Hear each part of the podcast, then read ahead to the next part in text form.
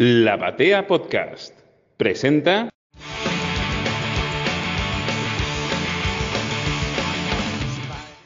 tenemos algún plan o, surge algún plan y te dice, no, bueno, lo hacemos tipo 9 y, decís, bueno, está bien, llevo a mi casa, me ducho y decís, no, yo me llevo a duchar y llevo a mi casa después del trabajo y tengo que salir de vuelta, no hay chance, voy, voy a encontrar la manera de cancelar esto porque es imposible que pase. O de correrlo para que tipo puedas salir del trabajo e ir al plan o meterte un plan en el medio, pero si no... Sí, sí, sí. Cualquier cosa, cualquier cosa menos eh, llegar a, tu casa y, y desencillar porque no, no hay manera. Adiós responsabilidad, no, no, hay, no hay nada. Es tipo, ya está.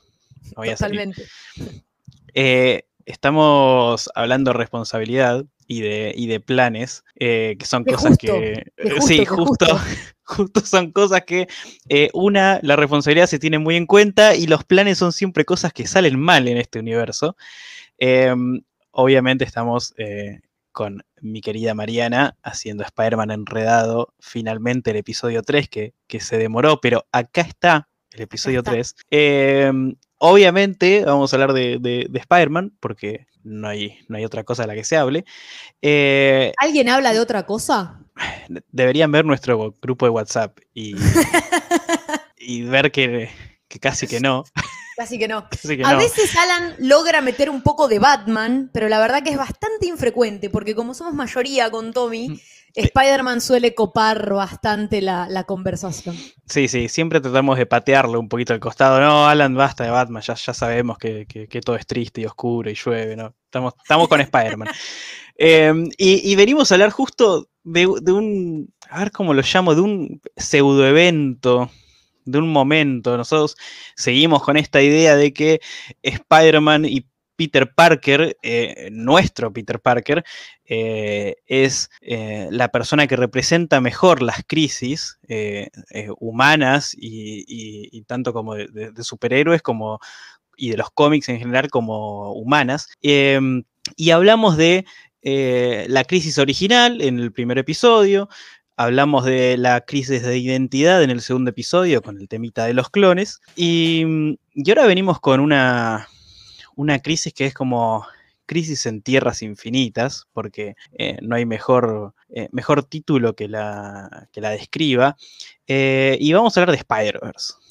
Pero no vamos a hablar de cualquier Spider-Verse, porque quizás hoy en día está tan popularizada esa, esa, palabra o ese término relacionado capaz a las películas animadas, la primera que se ha estrenado en 2018 y la segunda en 2023, que han dado muchísimo de qué hablar y han acercado a tanta gente al personaje, que a ver, digamos, podemos sí capaz hacer algunos comentarios al respecto de cómo el cómic ha inspirado o qué del cómic se ha tomado para las películas que honestamente no ha sido tanto como mucha gente suele atribuirle, pero sí definitivamente eh, queremos resaltar hoy aquí, y como suele hacer la batea, la importancia de la historia comiquera, escrita, por supuesto, en 2014 por el señor Tan Slot, dibujada por está Humberto Ramos, está Camuncoli y está eh, Oliver Coipel involucrados. Ese es el equipo creativo que se han encargado de crear la historia de Spider-Verse, que la verdad que, eh, dentro de todo, si bien ha pasado mucho tiempo, se mantiene bastante vigente y creo que de, lo, último de Spider-Man, si querés, de los últimos 10 años, quizás es uno de los, de los eventos o pseudo-eventos, si querés, más interesantes, por lo menos para mí, también más pochocleros, ¿no? Digamos, pero, pero por el camino que ha tomado Marvel y particularmente Spider-Man, creo que Spider-Verse es de las cosas como quizás más memorables a nivel macro que se han hecho. No sé, Tommy, vos qué pensás al respecto. Sí, eh, eh, Spider-Man no es un personaje que se caracterice por los eventos, ¿no? Siempre sacando eh, ese, ese, el primer gran evento de Spider-Man de la saga, la saga del clon de los, de los noventas, eh, eh, ya muy, muy hablada y que eventualmente vamos a llegar a tocar esa saga del clon, no es un personaje que se caracterice por haber tenido muchos eventos, sobre, todo en, en, la época de Marvel de, de, los 2004, 2005 en adelante, cuando empieza a haber eventos de absolutamente casi todos, la mayoría de las cosas estaba centrada siempre en eh, Bendis y en los Avengers y compañía. Los X-Men obviamente tenían sus, eventos, pero, pero Spider-Man siempre estaba como medio relegado. Aparecía en los eventos, como este, muchas veces Comic Relief, el, alivio cómico para, meter, como para decir, bueno, sí, están todos, si, si un evento tiene que estar todo, están los X-Men, están los Avengers, están los extras y obvio que está Spider-Man. Son las únicas tres cosas que tiene que haber son mutantes, Avengers y Spider-Man para decir ya está casi todo el universo Marvel. Em, y medio como que siempre estuvo alejado. Y cuando llegó Slot volvió a picar el arácnido, o el, para no decir el bichito del, evento, y de, bueno, se puede hacer un evento de Spider-Man de nuevo y en, este momento de, grandes ventas que acompañaba Slot, eh, se podía hacer cualquier cosa. Lo que tiene de particular, que decías vos que hablamos de Spider-Verse y hay que aclarar de qué estamos hablando, es que el Spider-Verse de Slot no nace en el cómic. No aparece por primera vez en el, cómic esta idea del, universo arácnido, eh, pero sí de la mano de Slot, que lo, presenta en un juego que lo contratan para, ser el escritor de, un, videojuego clásico. Eh, Spider-Man Shatter Dimensions, eh, allá por el 2010, y él tiene en su cabeza la idea de decir, bueno, meteamos los Spider-Mans que, que, podemos de distintos universos, los juntamos y a ver qué pasa. Y agarra casi que los, en ese momento los por ahí los cuatro más conocidos. Agarra al Spider-Man clásico del, 616, nuestro, nuestro Peter Parker clásico bien comiquero. Eh, agarra a Miguel Ojara, el 2099, del, futuro medio alternativo. Eh, agarra a Spider-Man Noir, el Peter Parker de ese, de ese mundo oscuro y, gris de, película de los, de los 40. Y el que le quedaba, eh, que también estaba muy activo en ese momento, eh, Peter Parker del universo Ultimate, eh, y trae esos cuatro, y una de las cosas que él dice es que le quedó en la cabeza decir, bueno, pero ¿por qué no traemos más? O sea, si fuera por mí, traería muchísimos más. Em, y entonces, después de, esta idea en la cabeza que le quedó cinco años después, casi cuatro años después, porque Spider empieza a salir a fines del 2014 y, sigue a principios del 2015, em, continúa esta idea de, bueno, metamos la mayor cantidad de Spider-Man Spider posibles dentro de, las páginas del cómic, que es algo que dentro de todo no se había hecho nunca, ¿no? Entre What Ifs. En, páginas no, sí definitivamente esta idea surge en la serie animada, ¿no? Que es la primera vez que vemos el crossover en la serie animada de los 90 de los Spider-Mans y que creo que fue en 94, 95. Em, que, es muy la primera vez. Slot dice que, eh, eh, dicho por él en, su Twitter, que no tuvo nada que ver la serie de, animada de, de Spider-Man, que yo no le creo mucho. Yo creo que lo dice porque sí, obvio, digamos que el origen es en el videojuego, pero hay muchas casualidades, ¿no? Esto de eh, una, una, persona de fondo que, empieza a reunir a los Spider-Man distintos universos. Eh, la serie animada hace algo de. Eh, son más referencias al cómic, a momentos de Spider-Man en el cómic y no tanto de personajes de otros universos, pero efectivamente son personajes de otras realidades que se juntan eh, en una serie animada. Ojo que le em, podemos dar el beneficio de la duda de, em, capaz es algo que viste hace muchos años, queda en tu inconsciente, ya que estamos hablando de psicología. Em, cuando hablamos de crisis podemos hablar de psicología, definitivamente es una, eh, una de las tantas ciencias que puede abordar la temática crisis y probablemente una de las más adecuadas, así que ¿por qué no? decir que quizás es algo que quedó en su memoria, un remanente, o, quedó en el inconsciente en términos más psicodinámicos, y después volvió como una idea genuina y propia y, actual, moderna y, diferente, porque lo es, eh, pero es cierto que si es una persona que ha estado expuesta al personaje y que lo conoce, es imposible que no haya visto por lo menos algún tipo de imagen o que no lo haya tenido ese concepto de algún lado. Y de todas maneras, también vale decir en su defensa, y yo no suelo defender a Dan Slott, pero que todo lo que hacemos generalmente los seres humanos, nace a partir de otra cosa preexistente que nosotros construimos encima o que nosotros modificamos o que le damos nuestra impronta personal. Así que si bien el origen quizás del Spider-Verse o de esta idea un poco más em, mística y, multiversal, em, que no solo aparece en la serie animada de los 90, sino que también tiene sus primeros atisbos en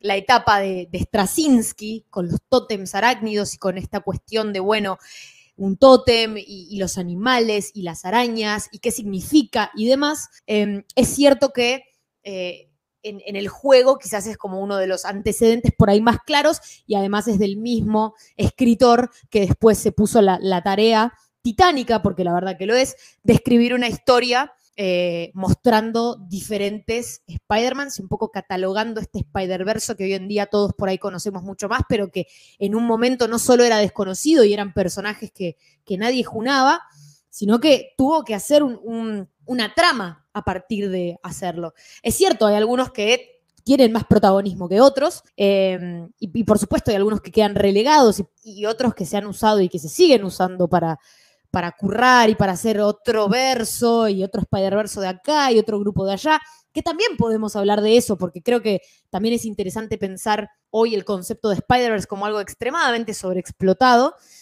pero si nos atenemos a lo que estamos hablando, que es la idea original en 2014, la verdad que sí fue una tarea titánica. Lo, la otro, el otro momento donde se vio algo parecido, entre muchas comillas, es en, en Spider-Man eh, la miniserie de Bendis, donde junta por primera vez eh, a Peter Parker del C16 con Miles Morales del, universo Ultimate. Esa, esa, especie de reunión de Bendis donde nunca tuvimos el momento siquiera de juntarlos a los dos Peter Parker de cada universo, ¿no? Que, no llegaron a encontrarse, eh, el, momento perdido, pero tuvimos la reunión de, Miles con, con, Peter Parker y eso fue como el momento más importante en tema de universos distintos que, que, movió un poco la cosa, ¿no? Porque hasta este momento eh, estos personajes que estaban medio, medio, perdidos por haber sido presentados en, en, What Ifs, eh, en, historias paralelas, en, eventos paralelos, como podría ser 1602 eh, de, Gaiman, con, con, su versión de Peter Parker de, del siglo XV, y, y estos personajes que no tenían presencia en el universo 616 ni en, ni en, el, en el momento diario como sí lo tenía Miles Morales y Peter Parker del universo Ultimate, que tenían cómics que salían uno detrás de otro todos los meses. Em, y de, por otro lado tenías a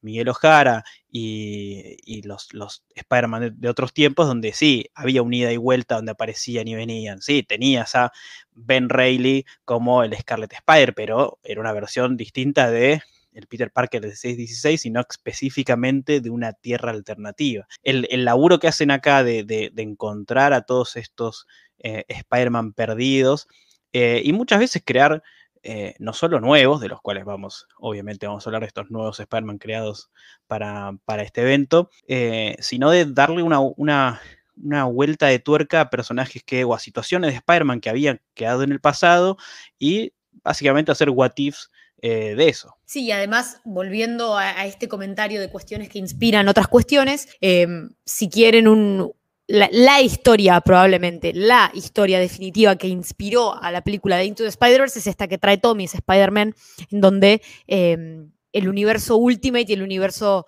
eh, principal de, los Spider-Man se cruzan y, hay un cruce entre Peter Parker y Miles. Em, y bueno, y ahí, de, ahí es donde sacan bastante de, los momentos o viñetas calcadas que después se ven en, la película.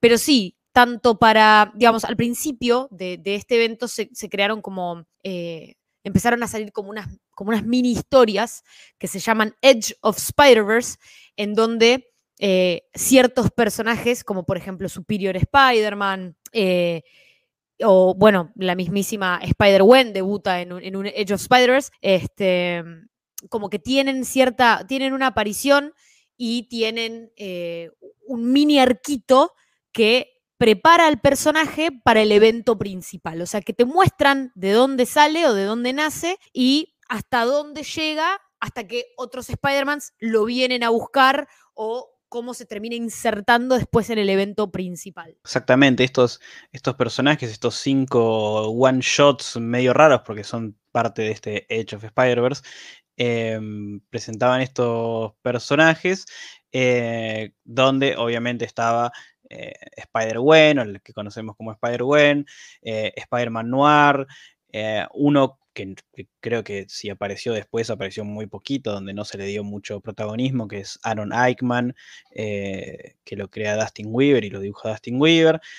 Em, otro, e, en esto medio de haciendo un poco de homenaje a los, cómics viejos de, Marvel, de, terror y, fantasía y, y, hombres lobo y la cosa bien terrorífica de estilo Journey to Mystery, y uno de esos em, había uno de Clay McLeod, que, es básicamente una historia gore y de terror de, Spider-Man siendo mordido por una, una araña hembra en vez de macho, lo que... No, no, eh, es, para, es paralelo porque es súper gore. es eh, Patton Parnell.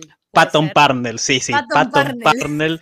con una historia súper cruda, con un tío Ben súper abusivo, eh, donde, donde todo está enfocado al, terror y al, y al gore, que, tampoco no tenía mucha relevancia. y después el último súper interesante, que es el de Penny Parker, el de Spider, que es fantástico, que eh, este se lo vamos a dar a mandar a, Alan para que lo lea porque es un homenaje a eh, Evangelion y a las series y los animes de, mechas que, escribe Gerard Way y dibuja Jake Wyatt, que, está buenísimo. Es todo un homenaje, aparece, obviamente aparecen todos los personajes de, Evangelion haciendo, haciendo cameos, también aparece Akira. Em, eh, de Ghost Protocol también hay un montón. Está buenísimo, eh, donde también es, medio bajonero y, presenta a Penny Parker manejando el mecha, esto sí, muy tal cual a la película. Eh, y era un, poco esta idea de presentar personajes que no necesariamente son Peter Parker, ya esto nos mostraba que en esta historia, en este evento, no iban a ser todos Peter Parker, eh, no son todas versiones de, Peter Parker que le pasan cosas distintas, hay algunos como Gwen Stacy, que es, ella misma es la que toma el rol de, Spider-Woman, em, como Penny Parker, que tiene el, apellido de Parker, pero, pero, no es Peter, es Penny y tiene otro trasfondo completamente distinto, con habilidades completamente distintas, pero con, en algunos casos, esta idea de bueno, somos, somos héroes, o sea, seguimos siendo los protectores de, su respectivo universo, con sus valores de responsabilidad más o menos eh, marcados, porque vamos a empezar a encontrar que, eh, por un lado, están los que mantienen los valores de nuestro Peter Parker y por otro lado, no, uno de los what if eh, que nos presenta el evento, uno de estos personajes que nos dicen, che, bueno, pero no todo puede ser color de rosa, son estos personajes que tienen la moral completamente distinta eh, a lo que, la que tiene Peter Parker, que están encabezados por otro personaje, ¿vale decir creado por Slot? Yo creo que sí. Sí, se lo, se lo damos, aunque no, creando al Superior Spider-Man, esta versión de, Peter Parker que tiene eh, en el cuerpo la mente de Otto Octavius, eh, tratando de demostrar que él es el mejor y el, Spider-Man superior, em, que ante esta amenaza de, multiversal que empieza a perseguir a los, a los Spider-Man, decide buscar y armar su propio grupo con eh, estos personajes de Spider-Man que son todo lo contrario a Peter Parker. Y creo que acá es donde nos, presentan esta idea que es una de las cosas más interesantes que tiene el evento, ¿no? Por lo menos para mí, de, de esta contraposición a las ideas de, del Spider-Man y de Peter Parker que tenemos de siempre del heroísmo y de hacer siempre lo correcto, eh, nos presentan estos personajes que eh, la resolución de los, de los problemas es, bueno, la manera siempre más fácil y, bueno, si hay que matar, matamos. Es que creo que esa es una temática en Spider-Man que si bien se suele tratar de diferentes maneras, generalmente siempre es, la están tratando con otros personajes y Peter Parker. Y a veces pasa esto de, bueno, Peter Parker eh, como en un mini momento de duda, pero después es como que rápidamente se rescata por algún otro personaje, tipo un Capitán América que lo, que lo salve o, bueno, por, por alguna cuestión que le pasa que se da cuenta en algún momento, por algún recuerdo del tío Ben o por alguna cuestión que ve que dice, no, yo no puedo hacer esto. Pero acá lo interesante es que Peter Parker está bastante seguro de su postura en uno, en uno de, los, eh, de, los, equipos conformados por otros personajes que lo están, y es un poco él el que tiene que hacer el convencimiento a, por ejemplo, personajes como Mayday Parker, em, que, digamos, eh, la historia, en, la historia ella va a ser un personaje particularmente afectado porque em, el hermano de ella, Benjamin Parker, em, tiene un rol fundamental y, bastante protagónico dentro de eh, lo que estos villanos buscan, o sea, como que los villanos, que son llamados los herederos, que son Morlun y su familia, Morlun, eh, el, villano principal o uno de los villanos principales de la etapa de Straczynski, por eso en su momento al principio nos remitimos ahí, em, junto con su familia, vamos a ver que se alimentan de tótems arácnidos o de personas con poderes de araña, pero particularmente hay tres que son como necesarios para ellos, que, los buscan,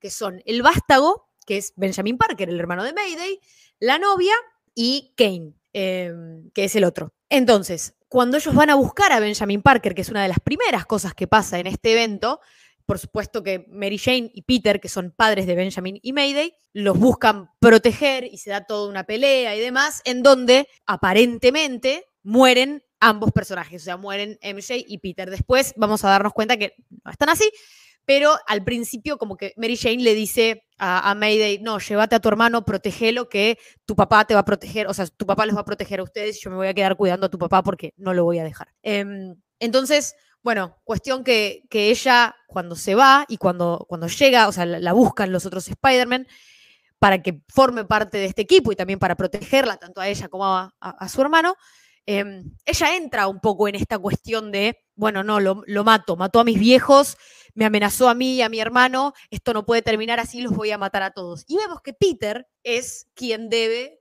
eh, un poco tratar de traerla nuevamente a los valores propios del personaje de Spider-Man o de quien porta el manto de Spider-Man. Pero no nos olvidemos que esto es 2014. Acabamos de salir recientemente de la etapa de Superior Spider-Man, en donde los que venían leyendo Spider-Man ya venían como una, con una moral un poco distorsionada o cambiada o más elevada del personaje por leer a Otto Octavius en el manto de Spider-Man. Más allá de que, eh, de que, de que un, fan de Spider-Man sabe que es Otto Octavius, sabe que no tiene los mismos valores de Peter, es como que las cosas se empiezan a confundir. Creo que, y me animo a decir que capaz no es lo mismo leer el evento en el momento en el que salió que leerlo por ahí ahora. Pero, pero sí definitivamente creo que es, interesante ver cómo Peter es un poco el que, el que tiene que hacer el convencimiento y el que tiene que reasegurarnos, reasegurarles tanto al equipo como particularmente a Mayday, como a nosotros los lectores, de por qué no está bien eso. Porque si uno lo piensa y piensa en los stakes y piensa en los villanos y en todo lo que puede pasar y, en lo que pueden llegar a hacer, eh, un poco vos como lector te planteás, bueno, pero ¿no sería mejor acabar con ellos? Bueno, pero ¿cómo podemos hacer si estamos en la regla de no matar? estos tipos están comiendo y destruyendo mundos enteros y dejando sin protectores totémicos a un montón de universos y los matan a sangre fría. Entonces, esta gente que encima son medio vampirescos, son como los Vulturi de Crepúsculo, decís, ¿esta gente merece seguir estando? ¿No es mejor que acabemos con ellos de una vez? No solamente para para que ya no nos molesten más, sino para que nos sigan matando personas. Entonces, ¿cómo convences al lector de que ese es el camino adecuado? Y creo que eso es lo interesante también de esta historia, ¿no? Ver los dos bandos y por qué vos tenés que elegir uno y por qué no tenés que estar tan de acuerdo con el otro. Eh, esto que dice Marian, creo que Slot juega muy bien con la cantidad de personajes que tiene y con eh, muchos los sentimientos que tiene eh, uno como lector con estos personajes. nosotros tal vez te, muestren universos donde a, ese Spider-Man nunca lo viste, eh, nunca eh, leíste las aventuras de, este Spider-Man raro que, no sé, que está en un universo hecho de manga o, que está en, la India. Eh, o que está en un, universo muy parecido al, de nuestro Peter Parker, pero sabes lo que significa eh, Mary Jane para él, sabes lo que significa la tía May, sabes, muchas veces eh, aparece un, tío Ben que todavía está vivo, entonces sabes lo que significa y, las herramientas que usas Lot de eh, mostrarte los salvajes que son Morlun y, su familia, que no, no, primero son imparables, mantienen esa idea de, de Straczynski, que, es algo que Slot también hace muy bien, de, pararse en los hombros de, de Straczynski para contar esta historia y, no y no tirarla tan abajo lo que había hecho Straczynski ni, desarmarlo, sino que se, apoya en él y en lo que había contado. Y, ves a estos tipos imparables que, no hay, que no hay manera de que un Spider-Man solo les gane.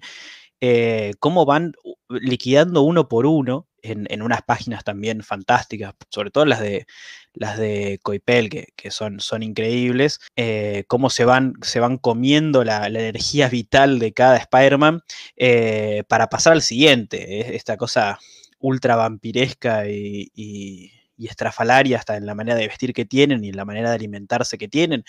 Eh, esas páginas donde están ellos, toda la familia reunidos comiendo en la cena, eh, como hace cualquier familia, y en, los platos, en vez de haber platos, hay cuerpos de eh, Spider-Man de distintos universos, como, como si nada. Se Entonces, animan a jugar con lo grotesco, porque te muestran unos rostros totalmente, digamos, masacrados, y, y te das cuenta que aún así, aún esos rostros van a ser comidos aún más por esos vampiros. O sea, es increíble, la verdad que el arte está muy bien llevado. Exacto, encima, y, no, no roza el, no, es un, no es algo gore, no es, no hay, no hay un montón de sangre, no hay, no, no hay un brazo blando por acá, no, es todo lo contrario, es, eh, ves a los, los, huesos casi sin piel de cómo le absorbieron todo, no. Eh, divino.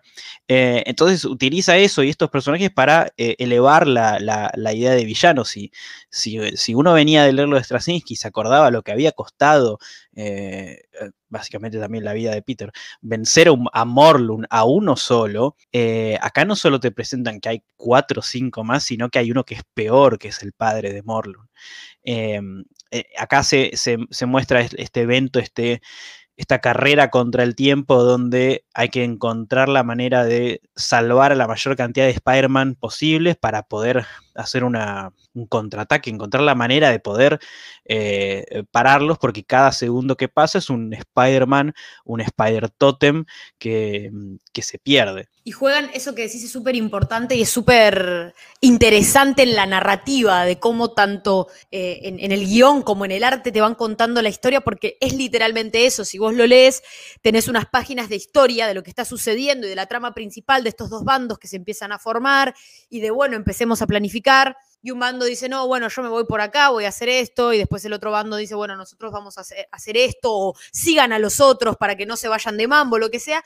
Pero después salta unas páginas en donde vos entras en otro universo y ves qué está haciendo el Spider-Man de ese universo y ves cómo llegan los herederos a atacarlo y acabar con él y cómo termina totalmente hecho trizas. Entonces un poco vas teniendo esta sensación de que, uy, ya quiero que avance las hojas de la trama principal para que se apuren porque si no, cada vez que pasa un poquito de historia, de trama, sé que se viene otra pérdida de otro Spider-Man. O sea, sé que el tiempo está corriendo y te lo están mostrando de esa manera. Te lo muestran con la muerte de otro Spider-Man. Entonces, nada, vos decís, uy, ¿cuánto falta? Y de repente viene la muerte de otro Spider-Man y ya no sabes a cuál Spider-Man van a tocar. Y obvio que no querés que sea el, Peter Parker de, las 6 y claramente no, no lo es, ¿no?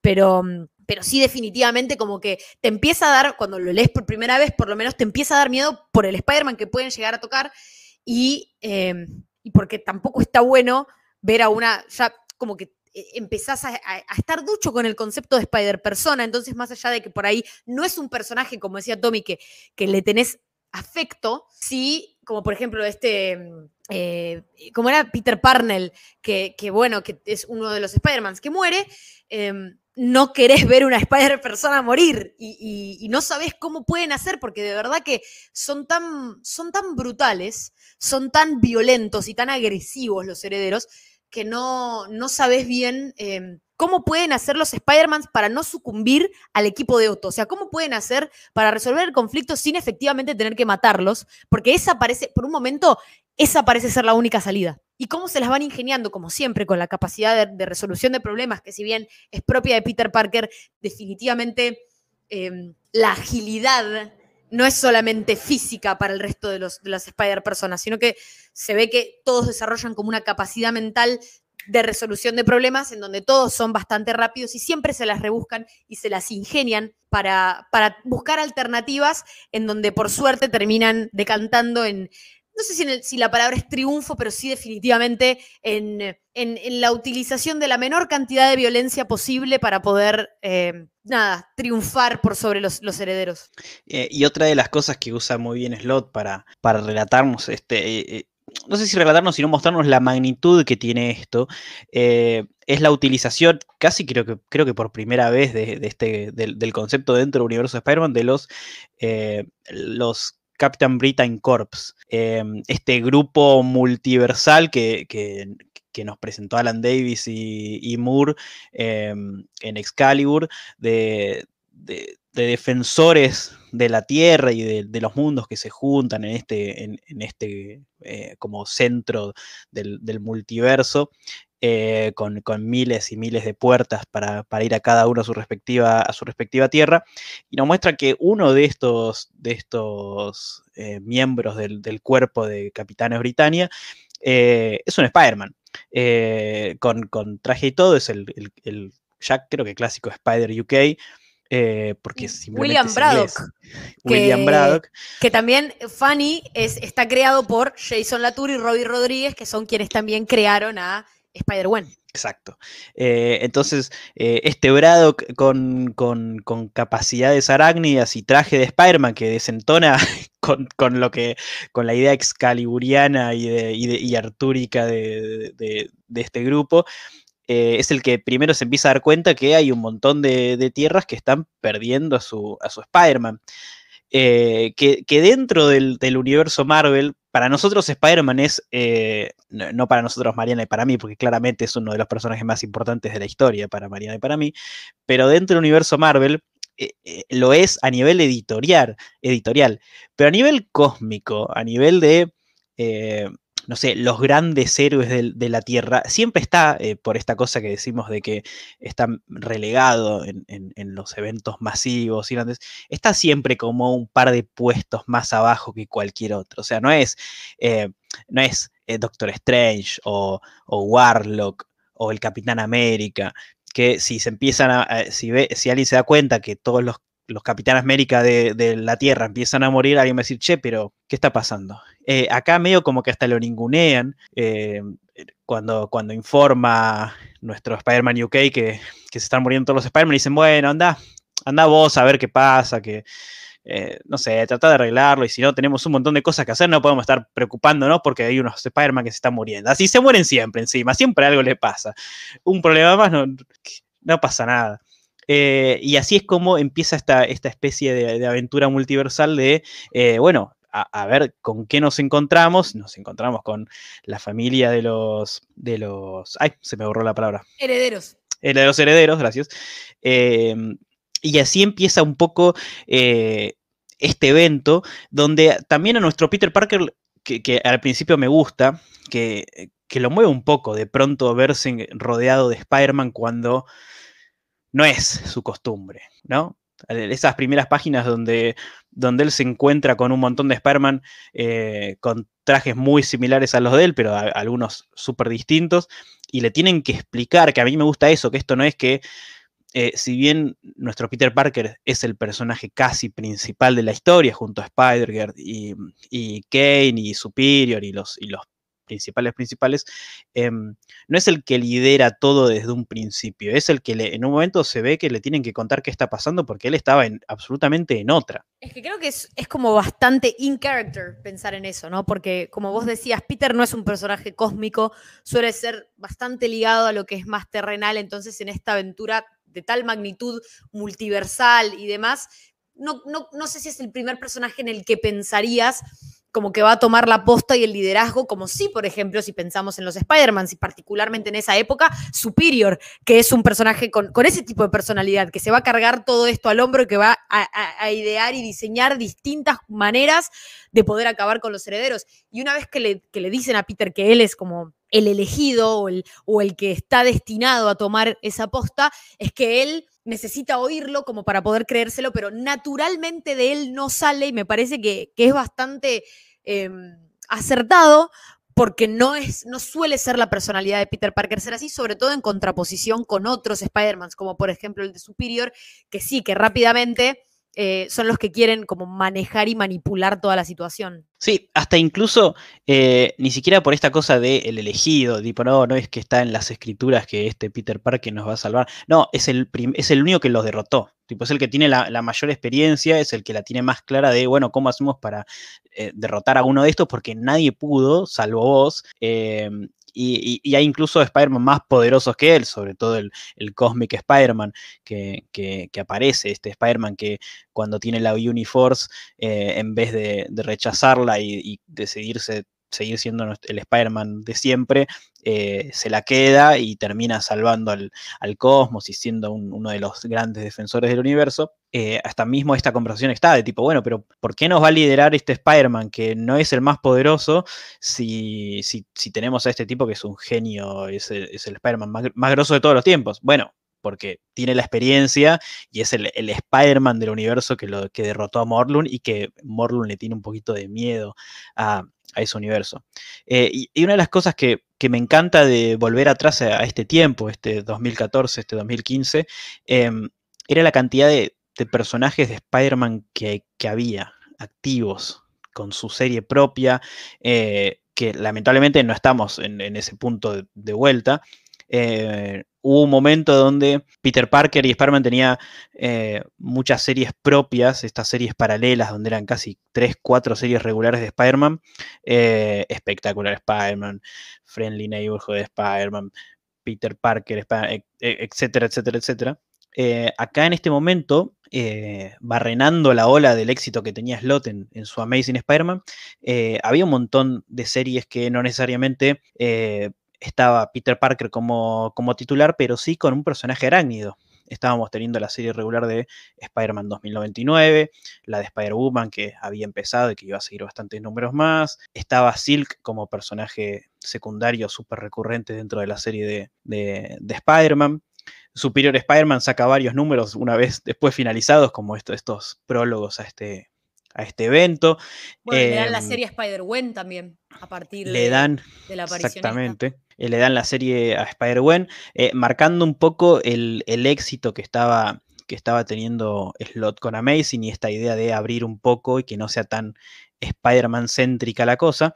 Em, y hasta este, este evento está muy pensado desde ese punto de vista, ¿no? De tratar de no usemos siempre a Peter Parker como personaje principal, sino aprovechemos y démosle su espacio al, resto de los personajes. Em, vamos a encontrar a medida que vamos leyendo, leyendo este evento que vieron que muchas veces cuando, cuando agarras un evento de Marvel hay un montón de tie que no tienen casi ninguna relevancia para la historia principal. Vos podés leer un evento como Secret Invasion del número 1 al número 5 y no vas a perderte absolutamente nada de la historia si no leíste los tie siguientes eh, que salieron entre esas fechas que salían los, números tronco de, del evento.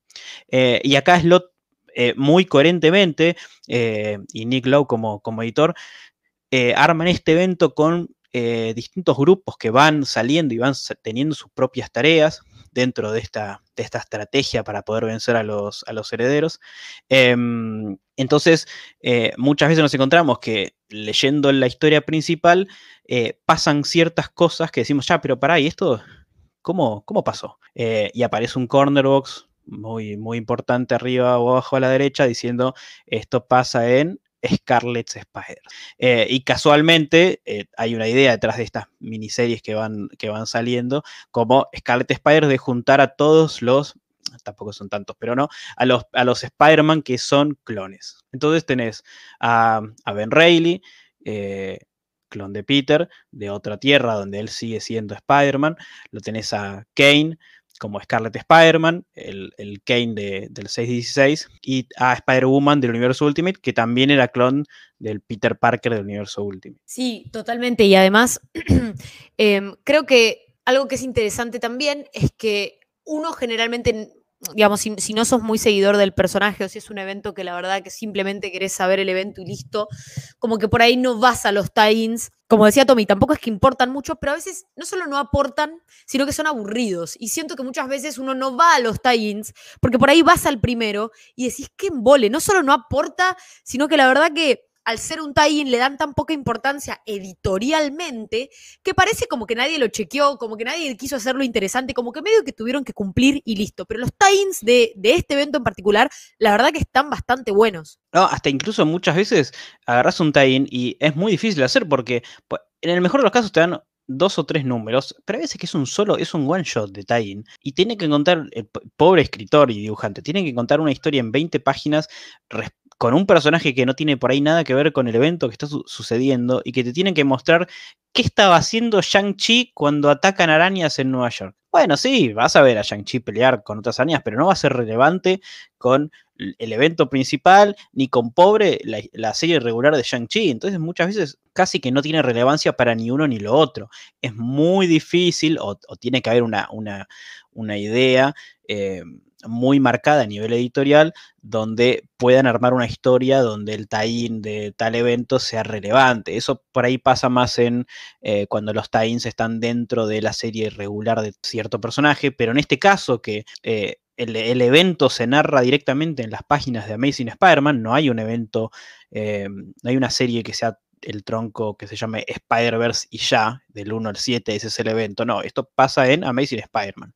Em, entonces, eh, todos los times son miniseries o, hay un par de one-shots eh, que salieron em, con, estos personajes y con esta idea de que, bueno, eh, sean lo suficientemente relevantes para la historia para que tengan peso en, los hechos que pasan en el evento principal, pero no lo suficientemente relevantes como para que vos no, entiendas qué pasó si lees solo el evento principal, que es una línea, una delgada línea muy difícil de encontrar. Y lo que tiene de bueno el evento de cómo está ideado es que los one shots que no que, o, estas miniseries que nacen, que tampoco son tantas, pero que, mm, que, nacen de este evento, es que muchas veces son historias cortas y es medio una antología presentándote Spider-Man distintos em, o, historias de estos Spider-Man que incluso ya conoces, eh, que no tienen que ver mucho con el evento, que podrían ser eh, leídas en casi en cualquier momento. Creo que el único, la única serie así como que presenta esto de una manera que, encaje bien dentro del universo es la del eh, Spider-Man Team Up, Spider-Verse Team Up, el equipo de el equipo de Miles, eh, que una de las tareas que le dan a los, a los personajes más de comedia y a, Miles, a los más chiquitos, bueno, lo más seguro es, eh, mientras nosotros planeamos el contraataque, vayan a buscar la mayor cantidad de Spider-Man que puedan para traerlos y juntarnos. Y ahí se da la chance de contar historias em, de otros distintos Spider-Man con distintos tipos de, eh, tipos de artista, con distintos estilos de, dibujo, la típica historia de eh, cuando van a buscar al Spider-Man de la serie de los 60. Tipo de, Boludo, estaba pensando literalmente en decir eso. Iba a decir que están los, está el Spider-Man de, Ultimate de la serie, de las, digamos, de las series animadas, pero también está eh, el de la Tierra 67, que es el de Spider-Man de, los 60. Y el arte, o sea, es excelente. La verdad que está muy bien llevado a cabo. Eh, está buenísimo. Eh, hay un montón de, esas historias del eh, van subido de arriba del, Spider-Car que, que, salían en, los juguetes de Toys. Hay, hay, un, como habíamos dicho al principio, hay un laburo de tratar de cualquier cosa que haya tenido el logo de Spider-Man que aparezca. hubo muchas cosas que están obviamente prohibidas porque eran eh, eh, propiedades que no les pertenecía a Marvel, sobre todo las de las series animadas que, eran, que eran de Sony, como Spectacular Spider-Man, o que había producido eh, Sony en su momento, o la serie animada de los 90, la, la Spider-Man Unlimited, que, que, no se podía usar, que incluso, si bien no se puede usar, hay un cameíto. De, aparece en uno de los, de los cuerpos de, de Spider-Man muertos, aparece el un Spider-Man con el traje del Spider-Man Unlimited. Eh, el Spider-Boy del universo Toby Andrew también, en una viñeta. Toby Andrew. Toby Andrew aparece, es, una, es una mención, no es algo tan directo, pero te dan a entender que son Toby Andrew. Está el Spider-Man de eh, Spider-Man. El gran Spider-Man de, la serie japonesa, que, es súper relevante para la historia, es fantástico, con, con, su Megazord Leopardson eh, con, forma, por alguna extraña razón, de, felino, pero bueno, pintó. Eh, hay, hay, un montón de esos que a mí me gusta mucho porque está al borde medio de, de la Silver Age muchas historias, muchas historias muy flasheras. Y para, el que está con Toby Andrew también es el de el de Spider-Man del, musical, del de Broadway, de Turn of the Dark, que dicen que es un Spider-Man que no para de cantar canciones. Exactamente, ese. Sí, sí, hay, hay un montón de, de, personajes tanto oscuros como súper reconocibles. Eh, es para en medio se vuelve una especie de gimmick, ¿no? Pero eh, porque hay muchos que son súper principales para la trama y otros que están ahí para, bueno, mostrémoslo como, como que existen más un mimo al lector y al, y al fan que para que tengan un peso dentro de la historia, que es, virtualmente imposible. O sea, eh, es imposible que todos tengan su, momento protagonista, sobre todo cuando hay muchos que se tienen que morir, tipo, para, para que, para que la, historia empiece a, ganar peso. Sí, pero me, parece que eso es parte de lo que le da a este evento.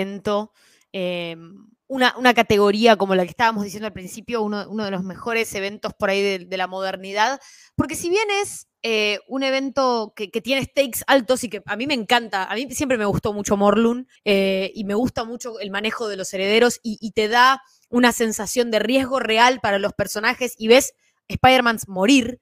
O sea, no es, una batalla brutal como, como en el momento de Straczynski, en donde la pelea de, Peter y, Morlun es excelente. Es una de las mejores peleas de Spider-Man para mí que yo he visto dibujada en papel. Em, y es brutal y Peter está al borde de la muerte, pero aún así todo no ves la... O sea, ves por ahí más brutalidad porque hay más sangre y más desgaste y dura más tiempo y entonces, y, bueno, y es uno contra uno, pero acá ves Spider-Man morir, o sea, literalmente están muriendo. Eh, ves otros personajes morir, como por ejemplo el Peter Parker, papá de Mayday, que es el que sí termina muriendo. Entonces, em, me parece que está muy bien manejada la parte por ahí más dramática, pero también me parece que, mm, Spider-Man es un personaje light, es entretenimiento y es un personaje em, en, donde, en donde te reís y en donde hay, hay cosas tontas, un humor medio tonto, pero, pero con los stakes que merecen. Y me parece que está muy bien el balance entre ambas cosas. Y como decía Tommy también, creo que está muy bueno que haya como mimos para el fan de Spider-Man, porque siempre está esto de a cuántos digamos, alguien que, por ahí ha estado expuesto a muchos productos del personaje, sí está viendo a cuántos reconoce o a cuántos, o sea, te encariñas con los nuevos, pero querés ver a los viejos, querés ver a lo viejo conocido y decir, uh, acá siguen las aventuras de mi héroe. Mi héroe, que por ahí mi héroe es el Spider-Man de los 60 para algunos, o mi héroe es Toby, o mi héroe es quien sea, pero verlos es como, wow, sus historias siguen. Por ahí ellos ya no siguen más. Por ahí Toby, bueno, después no Way Home y toda la cosa, ¿no? Pero por ahí Toby ya no seguía más en ese momento. Pero, pero es como que te da ese sentimiento de que el personaje sigue vivo y que sus historias siguen y que el personaje entonces es como que no paró, más allá de que por ahí vos ya no viste más historias. Y me parece que eso es un sentimiento muy lindo y creo que ese es un poco el sentimiento que tuvimos todos después de No Way Home. Saber que ellos como que sus personajes, si se quiere, siguieron adelante más allá de que no tuvimos más películas sobre ellos. Sí, hasta incluso los personajes que mueren en esta historia eh, son, son muertes no finales, porque muchas, muchas veces, o sea, sí, eh, se, muere, ponele, Spider-Man Noir. Eh, lo ves morir a Spider-Man Noir. Está bien, pero hay otro universo donde, donde también es un universo noir, donde está el Spider-Man Noir que hizo cosas distintas al que se murió. Entonces, no es cuando, cuando termina de jugar con los, muñecos, no rompió, todo. O sea, no es que ya no puede haber eh, ciertos personajes, no pueden volver a aparecer. Eh, y, creo que hasta ese ida y vuelta con el, fan, con saber que eh, si bien tenemos que matar personajes para, alzar el nivel de stakes de, la historia, no es, un punto final para ninguno necesariamente. Y hasta incluso hay historias que, una de mis favoritas, que estoy seguro que a vos también te encantó, eh, eh, es una de estas dentro del, Spider-Man Team Up, eh, perdón, Spider-Verse Team Up, donde en el medio del, fragor de la batalla, en el, momento donde están volando Spider-Man por un lado y, por otro están los, herederos y se ve tipo todo el tumulto, ah, dos Spider-Man se encuentran espalda con espalda, dándose cuenta que se quedaron sin sin fluido de telaraña. Y, y, hay un segundo en, este, en esta calma entre la tormenta del, momento de la guerra donde están los dos cambiando sus, sus, ¿cómo se llaman? Los tubitos que tienen. Sus cartuchos. de sus cartuchos eh, cambiando los cartuchos y medio que hablan, dice, bueno, eh, y están tratando de ver en qué, cuál es la diferencia de cada uno, ¿no? Bueno, bueno, a ver, vos se, murió Ben, uy, sí, se murió Ben, sí, a mí también. Bueno, ¿te mordió la araña? Sí, te murió. Eh, tío Ben se murió, sí, también, que cagada, sí, que cagada. Eh, Harry Oborn, Green Goblin. Uy, Norman Oborn, Green Goblin. Así todo. Y dice, bueno, alguna diferencia tenemos que tener.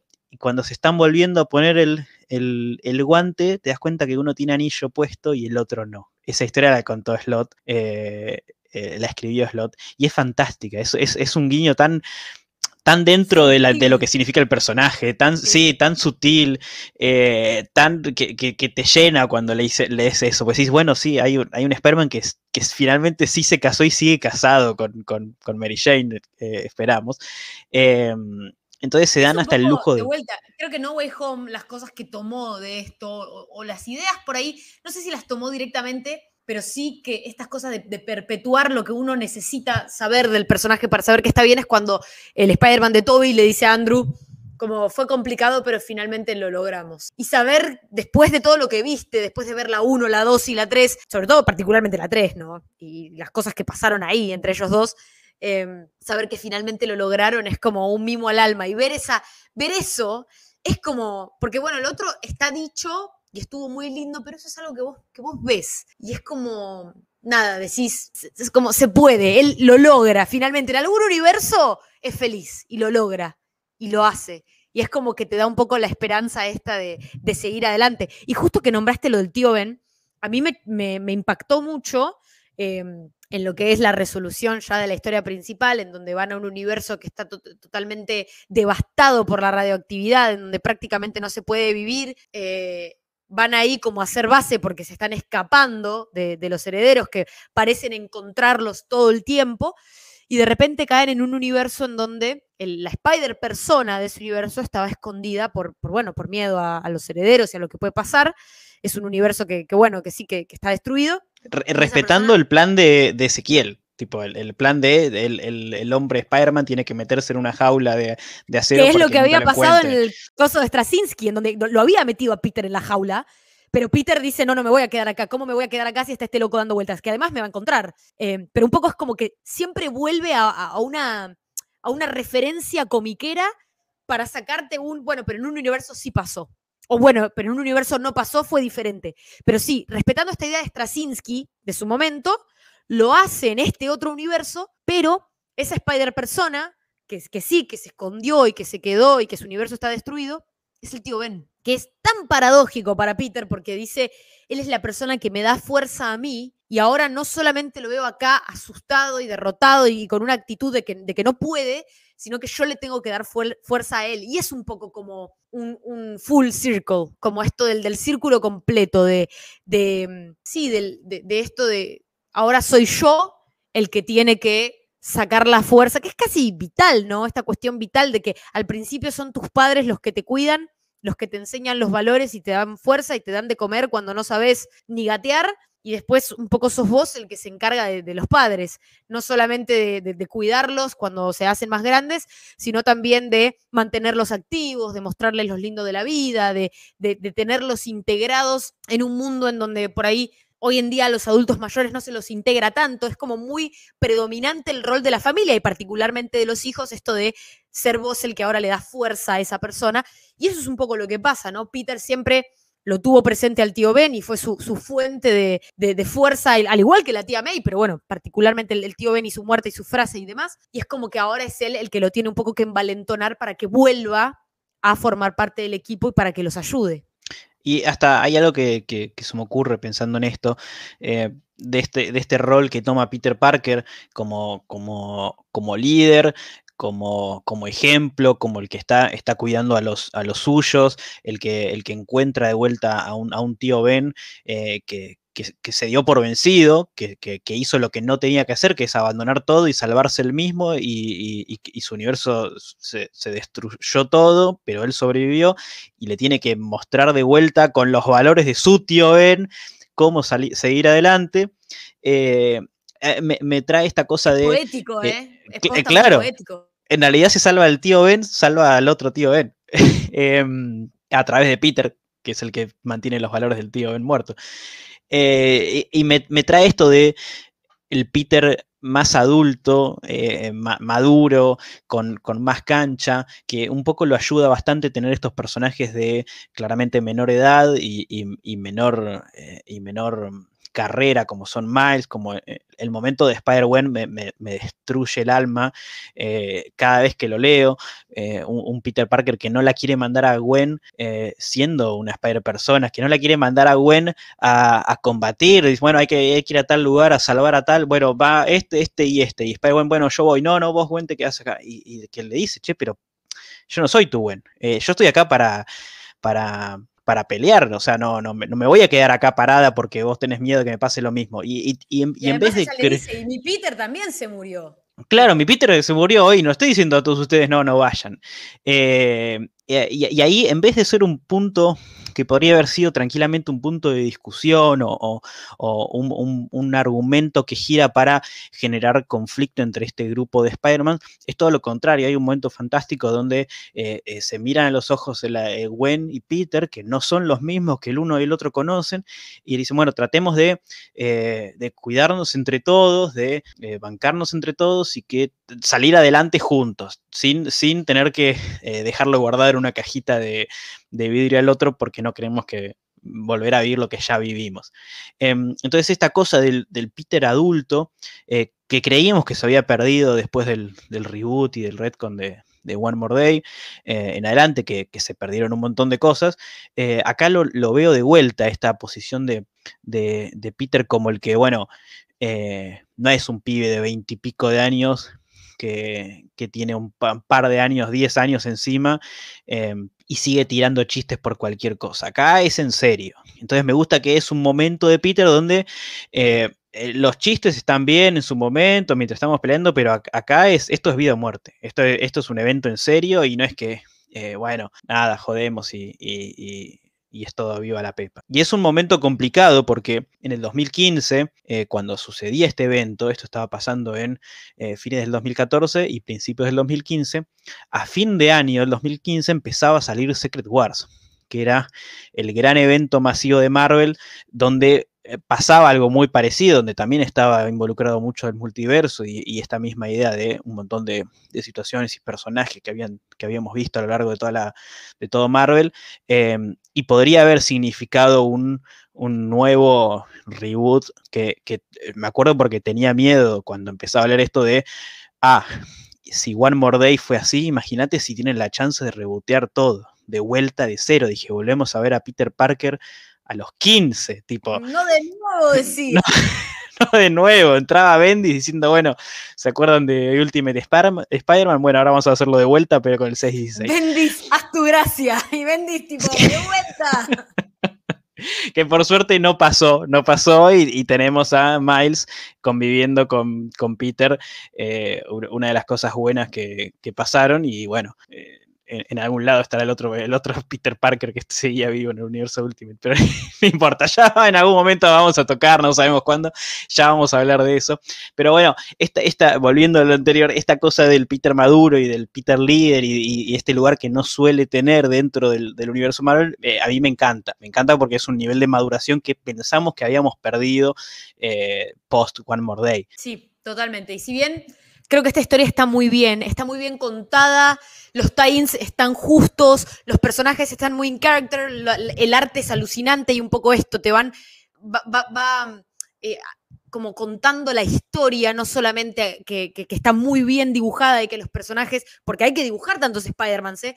no solo que está muy bien logrado, sino que te van mostrando el paso del tiempo y, cómo apremia, ¿no? Cómo cada, cada segundo cuenta, porque cada segundo es un Spider-Man más que muere. Sí es cierto que post esta historia, post este evento de 2014 Spider-Verse, que yo respeto y me gusta mucho y cada tanto lo leo y lo disfruto un montón y soy muy, muy fanática de, los personajes, no solamente de, cómo se han utilizado acá, sino de, muchas cosas que sí han salido de acá, que son muy buenas, como por ejemplo la línea principal de Spider-Gwen, hasta cierto punto.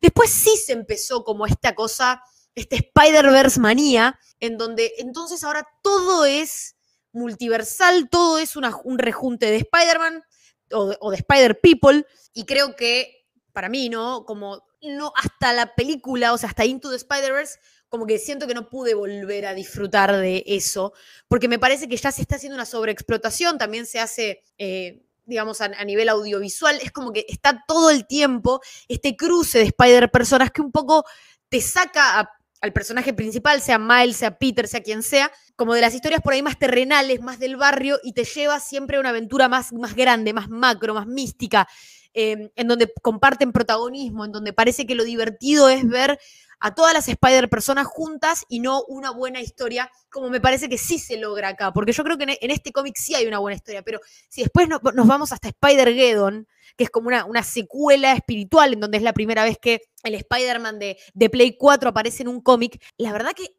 es, o sea, es choto.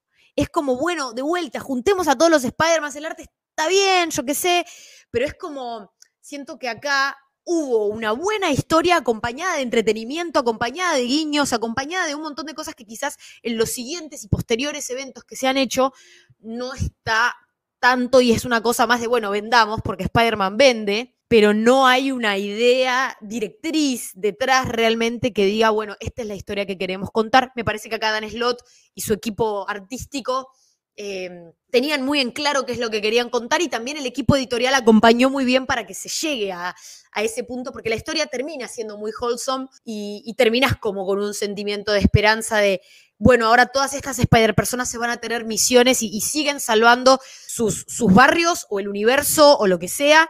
Em, después de haber tenido este encuentro que los hizo a todos un poco más humanos y un poco mejores en, cuanto a, a superheroides, superheroides, superheroiques. Superioricidad. superiores. Digámosle superiores así otro está contento, claro. bueno, es, como que le falta. Eh, esto lo que tiene es, mucho corazón. Se, nota en, las páginas y en cómo está. Em, cómo está armado la idea. Exactamente, a saludos a Ania Corazón y su, y su traje divino. Eh, se, ve el, amor por, por Spider-Man y por estas historias, por tantos Spider-Man, em, que es una, es una de, mis, de mis planteos donde lo hablamos un poco en el especial que hicimos eh, sobre Spider-Verse, sobre la película Spider-Verse, em, con, con, el diván de los héroes, eh, que somos nosotros dos y Alan o sea, somos nosotros. Saludos al León de los Héroes, que somos nosotros. claro, Solo falta Alan. Eh, saludos a los chicos del León de los Héroes. Em, pero eh, que, es un poco esta, esta dualidad que yo siempre tengo y que, y que entiendo mucho que hay ciertas críticas que van por ese lado de, bueno, pero si Peter Parker no es único y no es el Spider-Man, eh, no es el único Spider-Man que existe, si hay muchos Spider-Man, ¿qué es lo que hace especial a, Spider-Man? ¿Qué, es lo que hace especial a Peter Parker? Esta, esta cosa de, bueno, si, si hay tantos Spider-Man, eh, mi Peter Parker deja de ser especial que habla un poco de... O, yendo también a otra, perdón que te, interrumpí, pero otra cosa de la discusión es si hay, o sea, si, si es predeterminado, o sea, si en todos los universos tiene que haber un tótem araña y particularmente en este es Peter Parker, pero no es una cuestión de azar, sino que empieza a rozar un poco más esto de la predestinación en un sentido de que, bueno, siempre va a haber alguien que tome el manto, es como que se le quita por ahí un poco de peso a la responsabilidad que cualquiera de nosotros podría tomar si te pasa de una manera totalmente eventual y esporádica. Claro, eh, eh, eh, exactamente eso. Es tipo, Peter Parker se pone, se termina, termina siendo Spider-Man por lo que le pasa a la vida o porque estaba preseleccionado por la lotería para ser el, el, personaje Totem. Y Gracias acá es donde. Straczynski. Gracias, Straczynski. Claro. es Straczynski, es una crítica que, originó ahí también con esta idea mística.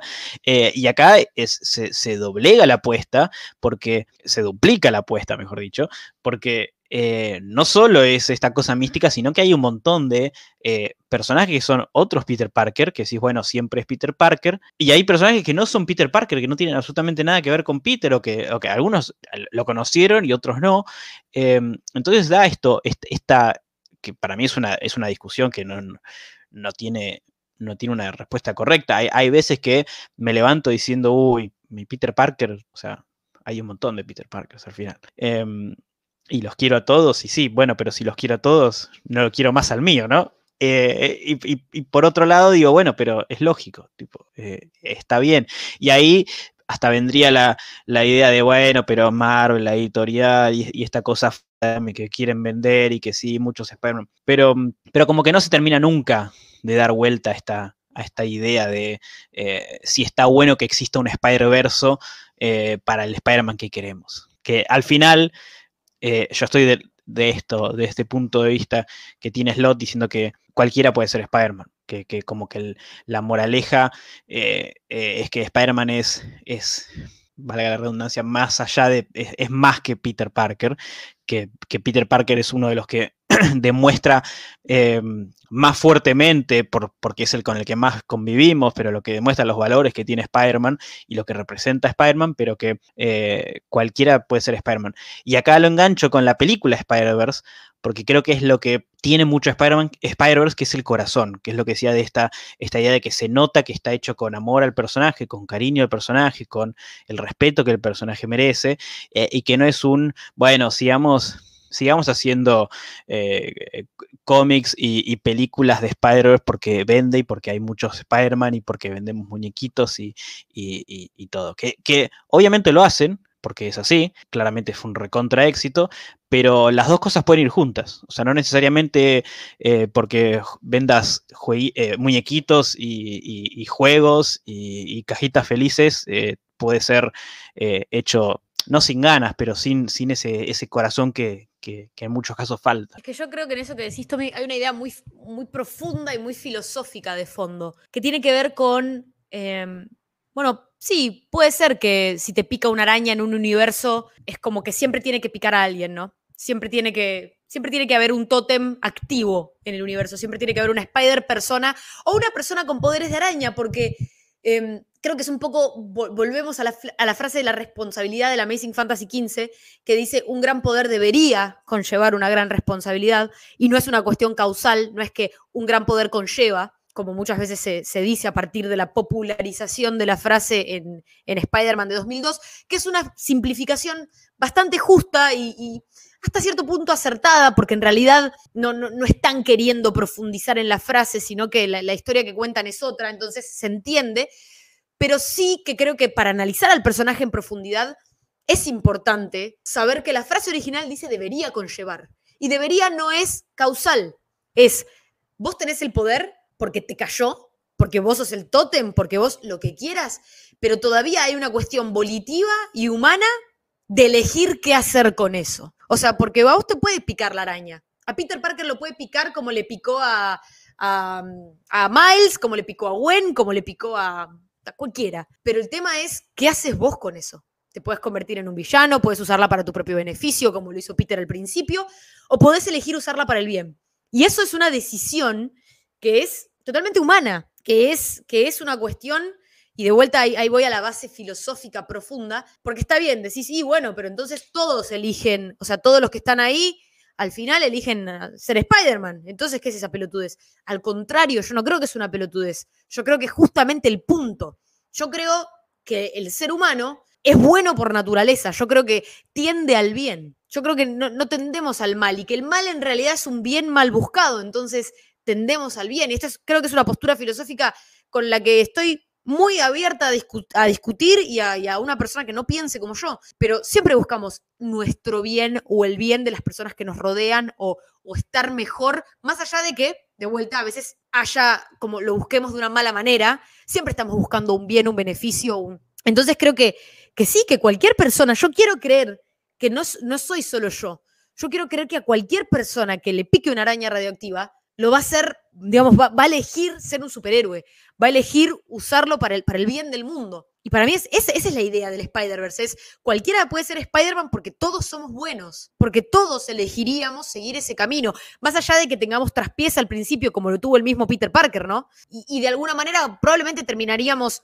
aprendiendo la lección, pero me parece que en realidad lo que te quieren decir con eso es que todos tendemos al bien, que todos somos buenas personas y que todos elegiríamos seguir ese camino. Y si yo acá tengo que hacer una distinción comiquera o algo que no me gusta de, no sé si de esa idea, porque esa idea de vuelta la defiendo y la comparto, a mí algo que, como por ahí un personaje con el que sí estoy más abierta a debatir y discutir, que no me gusta mucho, es el personaje de Cindy Moon. A mí, Silk, que es un personaje que está instaurado en el 616, que va a la misma exhibición que Peter y que también le pica la araña y que después tienen esa relación sexual extraña, como que a mí eso nunca me, la verdad que nunca me atrajo, nunca me, nunca me gustó, nunca me cerró el personaje. Sí me gustan mucho sus diseños, me parece que artísticamente es un personaje que vende un montón y que a mí me encanta, o sea, re tendré un póster de decir que mi, que mi casa. Pero mm, narrativamente para mí sí es una explotación de la idea de, ah, bueno, entonces todos, todos en el mismo universo, a ella también le pica y no sé, eso a mí como que no me gusta tanto. Pero la idea de Spider-Verse en sí me parece que, que tiene una cuestión más filosófica que otra cosa. Sí, incluso hay un ejemplo perfecto de esto que decís eh, cuando te presentan a este Spider-Man que tiene una historia de origen más parecida a la de Punisher eh, que, a la de Peter Parker y se vuelve un, Spider-Man eh, sacado casi de, de, de, una película de Snyder donde en vez de tener lanzarredes dispara balas de sus lanzabalas, porque ya no son lanzarredes, pero son lanzarredes, eh, y, mata a los villanos a diestra y siniestra, y, y, y, más o menos que, comillas, protege, comillas, a Nueva York y a, Queens en, a base de eh, matar a todos los que están haciendo cosas malas, ¿no? Que, que va, eh, o sea, es un Spider-Man, pero va haciendo justamente todo lo contrario a lo que, a lo que representa Spider-Man. Y entonces esto que decíamos al principio del programa, de, mostrar dos bandos eh, que los dos quieren lograr lo mismo, eh, hasta incluso eh, narrativamente en un momento se vuelve irrelevante poder matarlos a los, a los herederos porque no, no se mueren. Entonces pasa algo argumentalmente que, nos cuenta que no se están muriendo y al que matan a uno y, vuelve a la vida, entonces ya hasta no tiene, no tiene sentido querer matarlos. Eh, entonces todos tienen que amoldarse a la idea de este, este grupo eh, dirigido por, el superior Spider-Man, tiene que amoldarse a la idea de Peter de eh, hay otra manera, siempre hay otra manera y tenemos que buscar la otra manera de hacerlo correcto, que no es matarlos, así que tenemos que pensar en otra cosa. Eh, entonces esta caracterización de, de, Peter y, de, y del Spider-Man líder es, es, fantástica, porque está bien claro puesto en dos bandos muy literales, con un momento de discusión entre todos los Spider-Man, que son en teoría todos los buenos, sobre, bueno, ¿cómo hacemos para, para sobrevivir? Eh, sin tener que, que, que, matarlos a estos tipos que nos están matando, matando a todos. Y lo de Cindy Moon es un personaje que tiene eh, esa, eh, como dijo Marian, es este personaje que también lo picó la misma araña, exactamente la misma araña de Peter, y que todo este tiempo, desde el Amazing Fantasy XV hasta, el momento donde la, la trae Slot a, las páginas de los cómics, estuvo encerrada en una de estas jaulas de, metal de Ezekiel, que aparentemente había otra, y, ella sí le hizo caso y se quedó encerrada. Eh, y es un personaje bastante polémico, tanto que hasta Slot terminó haciendo un, mea culpa y diciendo, sí, la verdad que eh, viéndolo con, con, otros ojos no estuvo copado esta, esta relación eh, que tenía con, con, Peter en base a, feromonas que de alguna manera, se, no sé por qué, se afectaban uno al otro y sí, sí, tenían, tenían encuentros car carnales cada vez que podían, eh, estaban como conejitos en, las páginas de Amazing Spider-Man. Eh, una mezcla de meterle un interés amoroso nuevo, eh, barra personaje secundario, barra sidekick, barra todo, que se terminó decantando, el mismo Slot lo fue, lo fue decantando. Eh, así que es un personaje muy complicado, que, que, está buenísimo y que hasta tuvo bastante, bastante éxito, tuvo varias series regulares eh, y está ahora un poco abandonada. Eh, pero es lo que decía yo antes de que era tan, tan grosso lo que estaba haciendo Slot en este momento, con post Superior Spider-Man, que había tantos personajes. Eh, y hasta se da el lujo de eh, que Scarlet Spider, Kane, el, el, nuevo Scarlet Spider, el, el, clon medio fallido de, de, Peter, tuviera una serie, una serie eh, propia eh, bastante larga, tuviera acá la miniserie en, en Spider-Verse y sea un personaje que eh, también de vuelta representaba al otro, a, a eh, de Straczynski, como este elegido por la, la diosa araña, por cómo era el nombre de la araña gigante, me está haciendo cara de que no se acuerda. Eh, no se acuerda. Eh, sí, eh, la diosa araña, una, una, araña gigante que aparecía y que elegía como, como al otro, y, y, es lo que traía la vida a Peter cuando se moría. Cuando, cuando Peter se, se muere, lo revive, le da poderes, poderes nuevos. Nancy. La... ¿Cómo, cómo? A Nancy, ahí está, a Nancy. Eh, la Nancy la Nancy araña gigante, eh, cuando te morís, te, te, elegía para salvarte y te transforma en el otro, este, este, este personaje totémico dentro del mundo de Arácnido.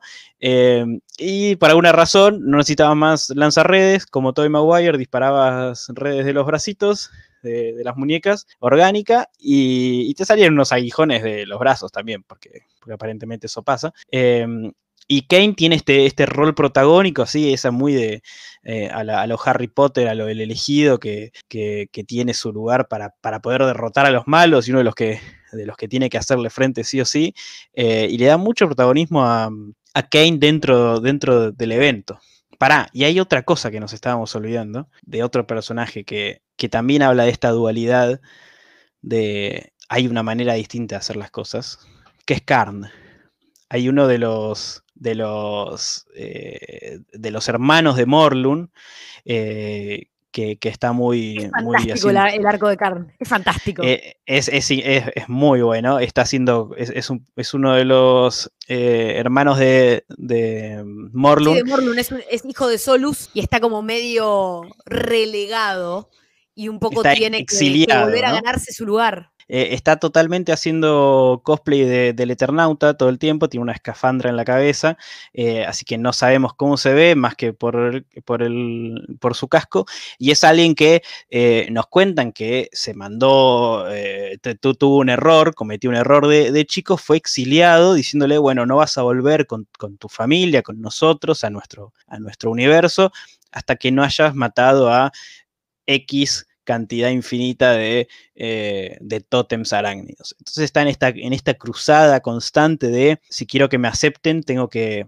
tengo que empezar a, a, a matar de por vida eh, estos tótems. A y siniestra los tótems arácnidos. Sí, al que sea, al, al, al Spider, al Spider mono eh, lo mata. A, al Spider-Man gigante lo mata. Al Spider-Man chiquito también lo mata. Y, y, es todo el tiempo eso. Y hay como un, esta, esta, esta idea clásica de personaje del cómic de eh, villano que descubre que en realidad lo, lo, que le estaban diciendo era una, algo impuesto por los padres. Esta, esta cosa que él en realidad no quería hacer y que lo hacía por la propia decepción de, la cagada que se había mandado de, de, de, chico y era más una cosa que se había transformado en una costumbre que lo tiene que hacer porque le dijeron que lo tenía que hacer y no porque realmente lo quería hacer. Sí, y finalmente después de, de ese desencanto y, en el momento en el que se pensaba que estaba todo perdido, porque es la batalla final de, de, los Spider-Man en contra de los herederos,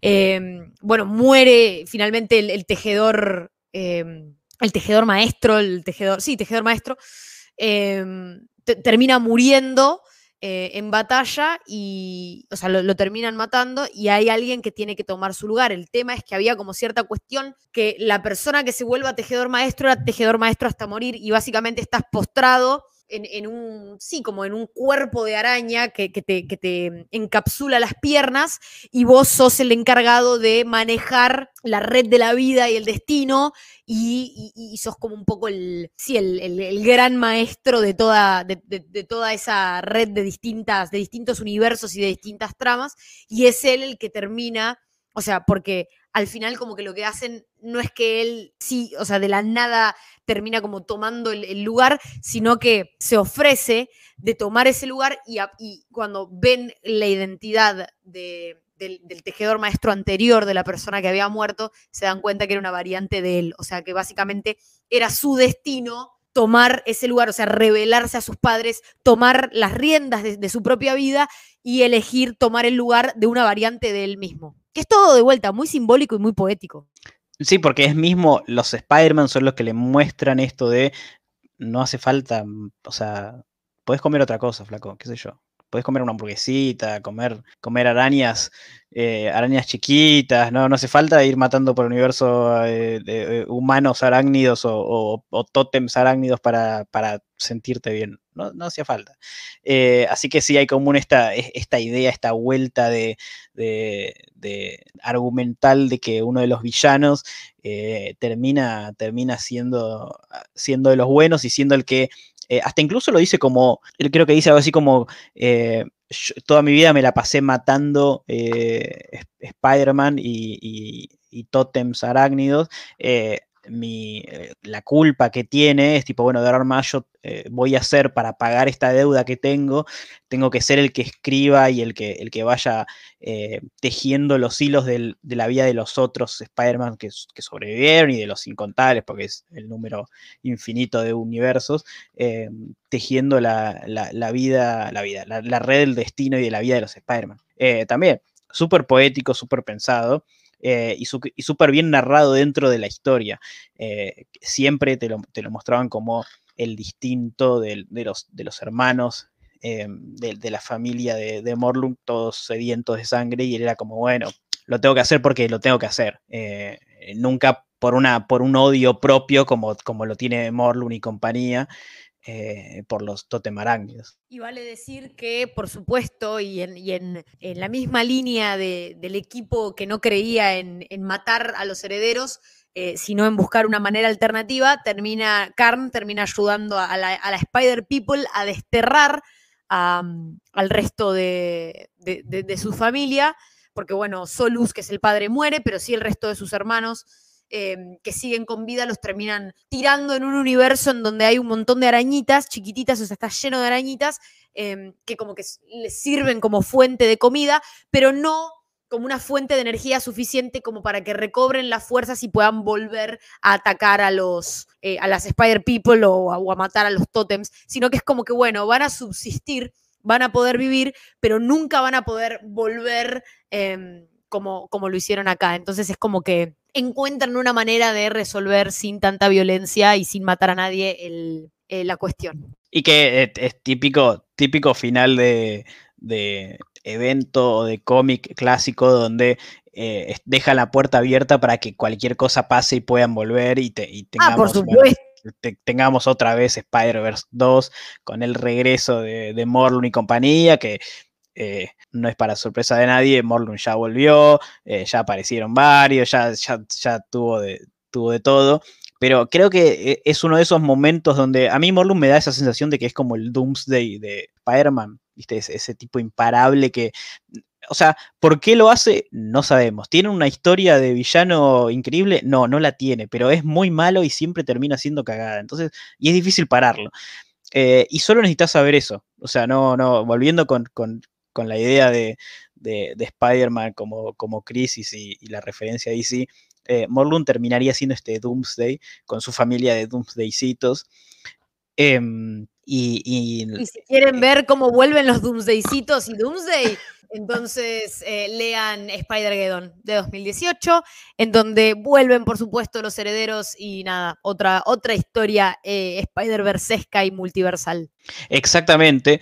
Em, y eh, nada, creo que recorrimos bastante de, eh, no sé si nos quedó algo pendiente. Em, hay, un poco también que, no hablamos mucho de, del rol de Spider-Woman y de las Spider-Woman junto con, con eh, ¿cómo es? Con Silk y, y Gwen, nuestra Spider-Woman. pero tiene, el, evento tiene esta cosa tan multiversal de que constantemente estás viendo versiones paralelas de personajes que ya conocemos y hay mucho de vuelta de, ah, bueno, eh, no sé, los científicos que ayudan a, a, Morlun y compañía son todos científicos del, universo Marvel, pasa caminando otro, Octavius, eh, Connors, Richards, tipo todos los científicos que en este universo no tienen poderes y están medio esclavizados por, por Morlun y la, y la familia. Es, es tal vez, me animo a decir que con Secret Wars, completamente de memoria, pero con Secret Wars, una de las mejores y más grandes historias dentro del multiverso de, Marvel, que no es un tema que se, que se solía tocar tanto, no, no es algo tan usado como, como en DC, no es, un, no es una idea tan, tan clásica y tan metida, sobre todo con la diferencia de cantidad de versiones de uno y de otro. La versión más fuerte por ahí, más allá de los what que hay, es, todo lo Ultimate. Em, y alguna que otra cosa como el Escuadrón Supremo y, algo así, pero muy, muy chiquito. Eh, y estos mega eventos como fueron Secret Wars, que, que reorganizaron todos. Incluso dentro de Secret Wars hay una especie de mini continuación del Spider-Verse donde aparecen más personajes arácnidos, pero dentro del mundo de Secret Wars, del mundo de Doom, eh, continuando un, poquito la historia de estos personajes. No, no, no, no necesario para, para, para entender la, la, historia de este evento ni nada, nada parecido. No, y definitivamente si tenemos que recomendar un, evento eh, de, Spider-Man, yo definitivamente recomiendo Spider-Verse. Eh, la verdad que es muy bueno.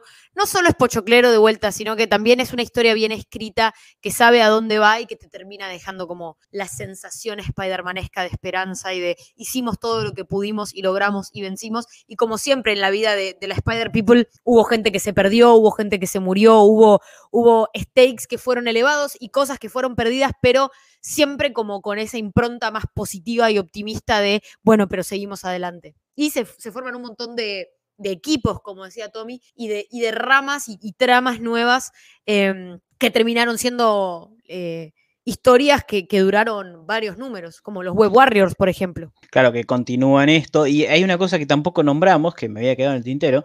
Eh, hay dentro de estas historias eh, medio antológicas y de, team-ups y de, ah, bueno, eh, hay que ir a buscar cientos Spider-Mans, eh, se dan el lujo de invitar a, artistas y, escritores clásicos de Spider-Man que vuelven a contar historias, sobre todo una de las, más importantes es con la de, la de Spider-Girl.